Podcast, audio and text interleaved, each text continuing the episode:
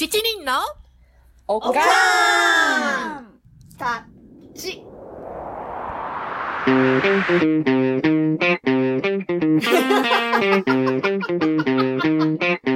It's from America. 長年のアメリカ暮らしから得たどうでもいいようなおかんの知恵や楽しいあるある話をワイワイお送りします。今回の進行役はミシェール。参加者はさささのサンディ、クロエ、ハイジ、ケイティ、イボンヌ。ナンシー。です。私たちは全員アメリカ人と結婚してアメリカで子供を育ててきましたがどんな風に英語または日本語を子供に伝えたのか何回かに分けて話していきたいと思います今回は題して0歳から5歳編どうぞオッケー。じゃあ、えー、イボンヌから話す？オッケー。えっと、私は、妊娠したばっかりの頃は子供に特に何語を教えようとかっていうことは考えてなくて、でも自分が日本人だから、きっと日本語で話しかけるだろうなと思ってたし、でもアメリカで育つんだから、やっぱりアメリカね、英語で喋った方もいい、喋った方がいいのかなっていうぐらいの感覚で思ってたんだよね。うん。えっ、と、私の場合はね、あの、自分の英語力がなかったので、あの、今もないんですけど、あの、自分の子供と深く通じ合うためには、うんうんやっぱり自分のネイティブの言語の日本語でコミュニケーションを取る必要がありました。だから、子供には、まあ、何が何でも日本語を話してもらわないと、話してもらいたいという気持ちがありました。うんわかるわかる。うんうんうん。うん私が妊娠中見てもらってた産婦人科の先生が、イスラエル人の旦那さんを持つアメリカ人で、当時小学校3年生ぐらいの娘さんがいたのね。うん。で、先生は英語で、お父さんはヘブライ語で娘さんと話すようにしてたから、うん。うん、娘さんはバイリンガルだって言ってた。珍しいね、ヘブライ語ね。うん、珍しいよね。あ、じゃあ、うちのね、夫の弟の奥さんも同じ感じで、フランスとドイツのミックスだったのね。だから、フランス語と、あの、ドイツ語、それから、あの、他にも英語、スペイン語もね、あの、操るマルチリンガルだったの。すごいすごい。そうなの。で、どうしてそういう風になったのかって聞いたら、あの、お父さんとお母さんが、あの、別々の言語で小さい、幼少期はコミュニケーション取るようにして、どうしてかっていうと、あの、子供は、あの、言語と人を結びつけて成長するので、あの、うん、だから家族との関係が形成される幼少期は、家族一人一人が話す言葉を決めてるのがいいって、あの、アドバイスされたのね。へあとね、あの、ちバイリンガルの環境で、そういう環境で育つと、3番目、4番目の言語も習得がしやすいっていうふうにアドバイスされたんだよね。えー知らなかった。だから彼女結構いろんな言葉かん軽軽くかどうかわかんないけど、も う覚えてって。うんそう。うん。私の産婦人科の先生が言うには、娘さんにとってヘブライ語は、お父さんとだけ話せる特別な言葉だったんだって。だから、二人はヘブライ語を通して、あの、すごく強く結ばれてたって言ってた。あうんーすごいすごい。私はさ、そ、あの、その、強く結ばれてるとか、そういうのはないんだけど、なんか日本語をね、ちょっと暗号みたいに 使っていて、アメリカで、あの、道歩いててさ、ちょっと、危険そうな人物が、あの、こっちに近づいてきた時あるじゃん。うんあるある。で、そういう時に子供に、あ、ちょっと危ないから、ママの後ろに隠れて、とか、今道反対側に渡るよ、とか、日本語で言ってた。で、これ英語で言って、ほらさ、聞かれたらさ、変になんかこう、そうね。攻撃されたとか怖いじゃん？で、それをやってたのね。で、うん。その癖がついてるから、今度日本に行った時に、うんあの、そういう危険なことは日本語で伝えるっていうのが頭に入ってるから、なんか日本で怖そうな人来た時に、怖そうな人来るから気をつけて、わかるよとか日本語で言っちゃって、子供にママ日本語で言ってるよとかっていうのがありました。笑える。もうそれってあるある話だよね。あ今ではさ、日本でも、あの、日本語わかる人がアメリカでも増えてきてるから、アメリカにいても秘密言語として日本語を使えない時もあるから、ちょっと注意がね、必要になってきてるけどね。うん。でも、逆に今は日本にいる時に英語を秘密言語で使ったりすることもあるよね。逆のパターンだね今回なんか、その、そうそう、マスクしてない人が来たから、急ぎようみたいな。英語で ちょっと言ったりして。確かに。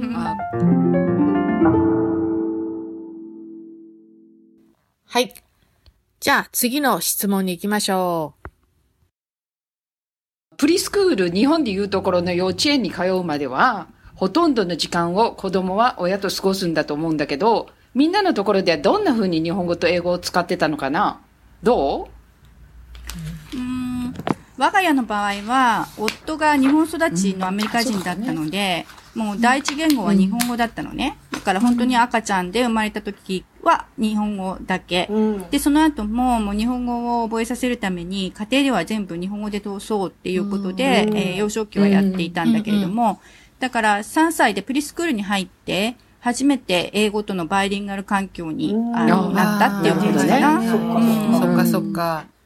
うちはね、なんかちょっと、あの、変わったパターンで、当時、えっと、夫の出張がもうすごく多かったのね。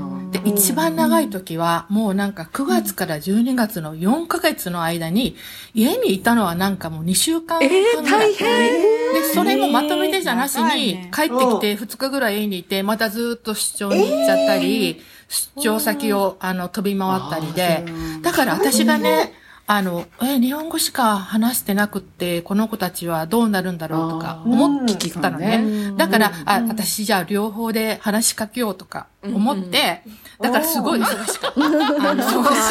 日本語に言った後にまた英語に言って、ずっと喋ってる状態。まあ普段からずっと喋ってるけど、ずっと喋ってる状態で。で、子供が言ったことももう一回ちょっと、日本語で言ったことだったら、ちょっと軽く英語で言い直してみたりとか、すごい。逆のパターンもやってたから、喉からからも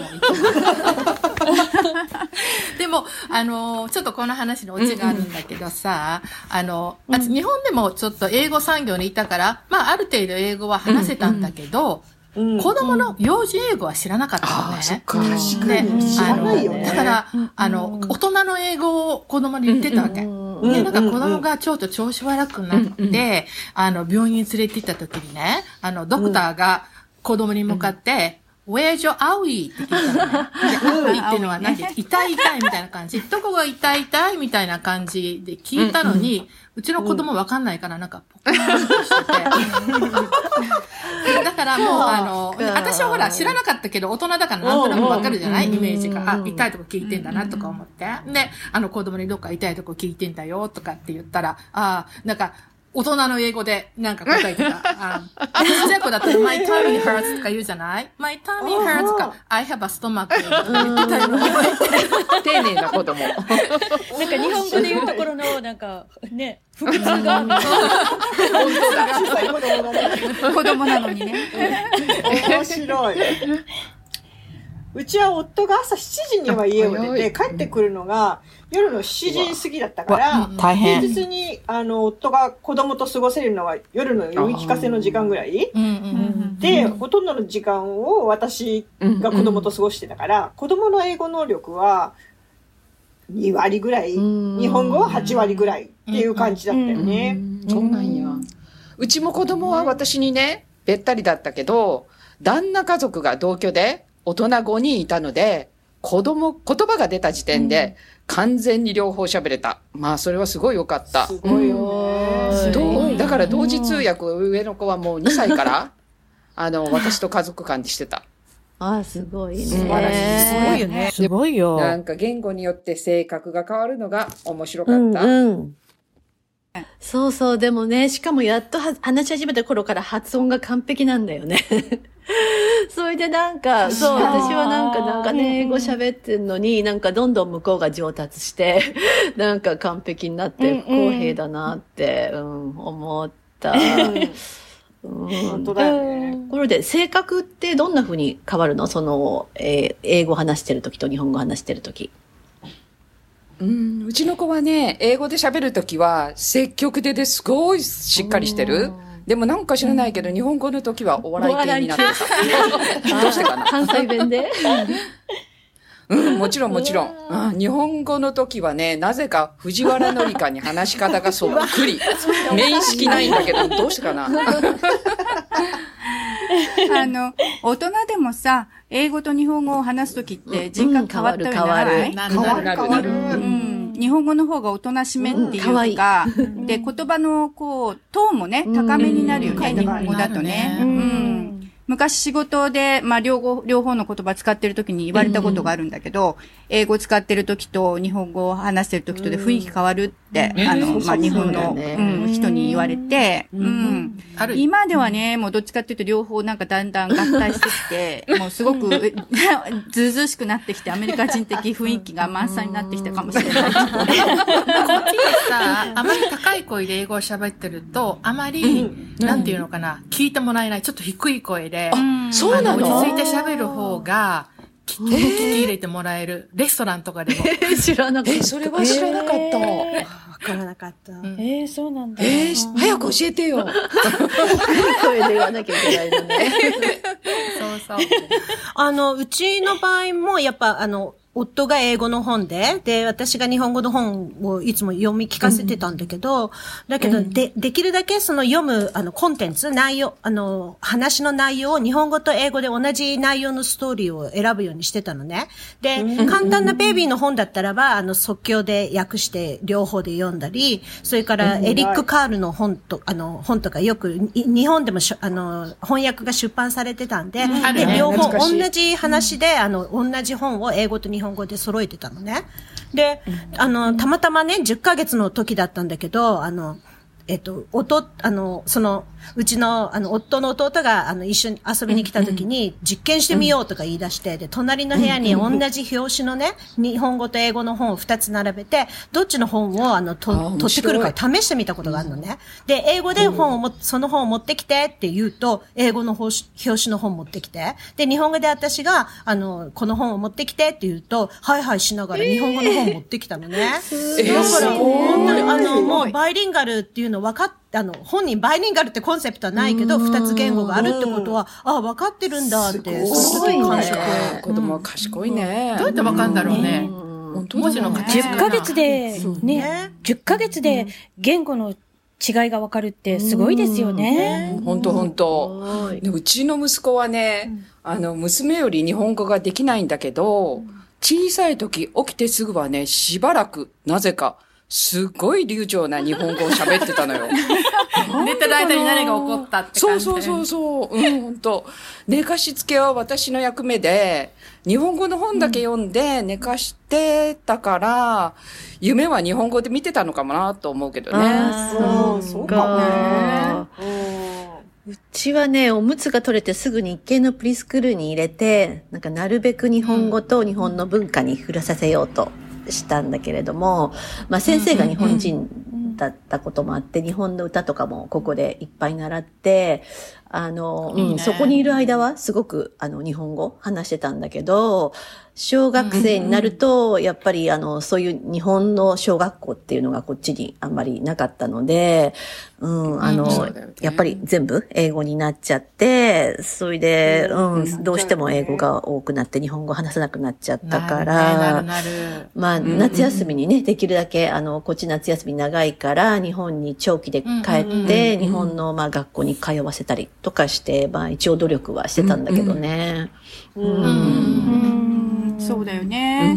まあ、なそういう、なんていうの、日本に長期で帰れる人が、まあ、すごく私は羨ましくて、私はあの、仕事の関係上、その、ね、長期間日本に滞在っていうのは難しかったので、まあ、できるだけ1年か1年おきに、あの、日本に行くようにはしていたけれども、まあ、滞在期間は1週間から、まあ、長くて10日。だから、ちょっと日本語をピックアップしてきたかなと思う頃にはもう帰ってくるっていう感じで、あまりその日本の滞在が、あの、日本語形成に役に立ったっていうことがなかったのね。うん。だから、日本語のインプットはどちらかというともう本当に家庭で徹底してやるっていうことと、あとはもう本当にプレイグループ、この、あの、プレイグループとかうんが家では、まあ、テレビでお母さんと一緒とかね。あ、見た見た見ねた。ワンワン見たりとか、あとは島次郎。そうそうそうこうやって懐か。しいあのしたりとか、そうそう。物心つくまでは、とにかくもう日本語のインプットに、あの、注力、あの、したのね。うん。うちの子、島次郎大好きだった。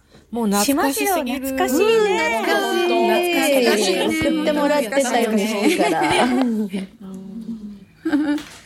このグループの他にもね、まあ、あの、別のプレイグループもあったじゃない？だからそういったのにも、まあ、積極的に参加して、ねうん。うん。で、歌とかダンスとか、まあ、お母さん。たち率先で頑張ってね、プログラム支援してたよやね。った。ってたねうん。で、あの、このグループでも、なん。か、た、多分、うちに集まってたっけ？ナンシーの家そうそう。集まってたね。集まった集まった。あの、うん外で集まる日と、家で集まる日があって、家で集まる日は、あの、ナンシー家に集まってたと思う。うん。で、そこでみんなでねそうそうそう、あの、順番に読み聞かせとかしたり、日本の歌とか、あと、なんだ、手遊び？あしたしたとか、ひな祭りとか、いろいろやったよね。うまかったよね 頑張ったうんでもやっぱ一番楽しいのは、親の雑談。メインメイン。そうそうそうそうそう子供たちはある程度こうサークルタイムでいろいろやった後に、もうなんか子供をちょっと話がいいして、私たちコーヒー飲んだりも、あの、すごい楽しかったの覚えてる。うん。うん。覚えてる覚えてる。懐かしいねあの、言い訳じゃないんだけど、なんか本を読んでたら、それっていいんだって。で、何がいいかっていうと、こう、なんていうの、第三者の人たちが話してる会話を聞くのが、あの、言語を習得するときにすごく有効的なんだって。それも知らなかった。ええ、そうなんだ。ね、ね。だから私たちはすごくいいことを聞いたのよ、当時。自画自賛。ほんとほんと。親からさ、子供？子供から親のこう、なんていうの、一方通行じゃなしに、あ二方通行ではなしにね、なんかね、その、他の人が、だから人が聞いてる会話、だから例えば、ん。あの、それ英語の話者とかでも、あの、よくあることなんだけど、例えばね、英語の場合さ、you と I を混同する子供がいるんだって、ある時期ね。で、うちの子もそうだったんだけど、うん。それは何かというとさ、例えばさ、母親が子供に、例えば、Oh, you are so sweet とか言うじゃない？でそれを聞いた子供は、あ、自分のこと言うって言われる。ああ、なるほど。あ、自分は言うなんだ。自分は言うなんだなって。そう。あとほら、なんで、Do you want some ice cream? って言われたら、あ、あ、言うなんだと思うから、自分のことを I am とか I like じゃなしに、You are とか You like っていう子がいるのね。うちの子もその時期があった？うん。なるほどね。でも頭の中で、なんか他のその第三者同士のか会話を聞くことによって、子供はそこで、あ、違うんだ、こう、do you って聞かれたら、愛で答えるんだって言って、あ、そう。勝手に脳内でで、あ。の、理解するみたい。面白いよね。えそ、なんかあの、ほら、うんうん。日本語で、日本の子供たちが自分の、ちっちゃい時に、自分のことを名前で、誰々ちゃんはね、っていうのと同じことだよね。うんうん。愛とこの言うの、うん、伝え方ってなねうん。でもさ、あの、ちっちゃい時のにね、うちの娘の口調が、いやー、お母さんの口調に似てますね、みたいなことをよく言われたんだけど、多分ね、あれってお茶の時間、私たちが、あ親がお茶をしていた時の親同士のね、あの、会話をね、おやつ食べながら耳を澄まして聞いてて、それで真似た口調が多かったんだろうなって思ったんだよ小ね。さいままね。そうそう。うちはさ、家ではね、普通私、子供には関西弁で話してたんだけど、うん、そう。でもこのグレ、このプレイグループの影響で、うちの子標準語を話してたの。だから周りみんな親が標準語を話してたそうなんだ。その影響力はすごいなと思った。すごいね、それね。私、ナンシーが関西弁話せるの知らなかったもん。標準語でいつも話私、してる。関西弁と標準語のバイリンガル。そういうおかしいこといっぱいあって、あの、グループの女の子でね、もう忘れられないんだけれどもね、3歳ぐらい、3歳前くらいの時だってちっちゃい時にね、一人の女の子がね、私の足元指さしてね、この靴いいわね、安かった もう吹き出しちゃって、本当に、でもちゃんと言葉をね、習得してたんだよね。多分おね。母さんがよくそれを、そういうふうに聞いてんだね。うん周りのきっとその人にね。子のお母さんがね、よく言ってたんじゃない？ら、いいわね、それって。安かったの？っていうふうにさ、聞いてたんじゃない？きっと。あの、小、うん、小学校に入ってからね、補習校、日本語補習校でも、小学校の時に、あの、男の子たちがね、おばさん言葉とか、お姉言葉で話す子って結構いたのよ。あら、それ、いい、いいんじゃない？とか、いいわね、とか。で、きっとお母さんたちがね、喋っているのが基本になって、それがインプットされて、えー彼らの日本語の基本になったんだなって思ってたんだけど、うん。まあ中学校ぐらいから、旦那さんうちうちそれ。かもね、そうそうそう。うちうち。そう。で、中学生ぐらいから少しずつこう使い分けができるようになってきたなっていうふうに感じたの。だからそれは多分テレビを見たりとかインターネットを見るようになったりとかして、まあ男女言葉の使い分けっていうのがまあ日本語にはあるんだなっていうのをまあ学んだのかもしれないなって思ったうけど。うちの息子、まだもう、大きいけど、時々、あの、おねえ言葉になってるよ。いいね。え、例えば面白い。例えばいや、ちょっとあの、じゃあ差し控え、なん。か、あの、語尾がやっぱり、うん。うん。あの、女の子の喋り方。ああ、そうね。そうそうかそうかもそうね、なるね。そうかも。うちなん。かまだ3歳児の日本語を喋るんですよ。まあ、まあまあ、あの、伸びな、あんまり日本語伸びなかったので、10歳以降ぐらい。だから、お手手が、僕のお手手が冷たいとか、あーハンサムな顔で。ねそんな。お手、お手手ってね、大人がいて気持ち悪い。っていうか、私も、日本語話すとみんな可愛くなるよね、そう男そうの子そうそう。そう日本語に喋りかかるときは、私もなんかもしかして幼児語使ってるかも、日本語の場合は。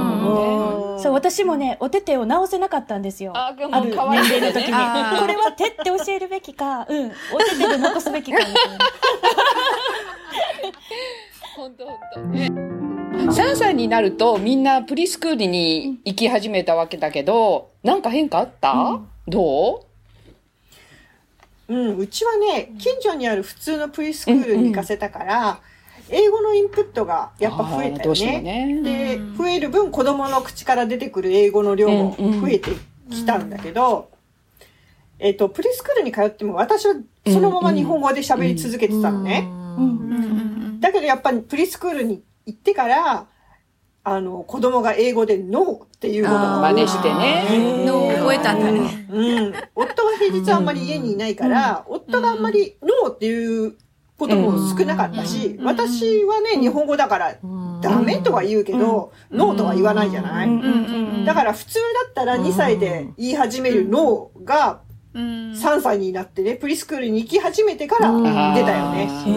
なるほどね。うん。なんか、それからはね、なんかいい言葉を覚えたなっていう感じでね、ノーばっかりなんか子供たちも、うん、あ、ごめんね。あなんか私子供たち遊ぶときも英語になんかなっちゃってたよね。なんかその頃から。ああ、確かにね。ああ、そうかもね。考えるとねそうだね、忘れてきたかなの影響でも、ね。でも私覚えてるよ、イボンヌの、あの、おこどね、子供、息子くんが、あの、ノーって言って、お手手振りながら、ノーって言ってた。えかわいい。私も覚えてる。可愛かったよね。かわいい。うんそっか、あの、プリスクールがね、始まって、うちの場合は、英語力が伸びてきたんですけど、なんか、それでもなんとか日本語を保ってくれてたんですね。私との会話がやっぱりメインだったので。でもね、あの、私体調よく壊してて、3ヶ月間ぐらいね、すごいもう体調悪くなっちゃって、話すとね、咳が出るので、こう、本、全然、お本、本を読み聞かせとか、お話を、話しかけてあげることもできなくなったぐ、それが3ヶ月ぐらいあったんですね。そしたら、あの、プリスクールにだけ通ってるもんですから、もう息子から日本語がすっかり消えてしまって、あっという間よね。そこでもうパタンって消えました。で、すうん、だから母親がやっぱり毎日日本語でね、話しかけることがいかに大切かっていうことをその時すごく実感しました。ああ、そうだね。そうだね。だ本当だよまね。た今度、学齢期にどうだったか話してみたいね。今日の一句。バイリンガル。バイリンギャルは、早見優。よ私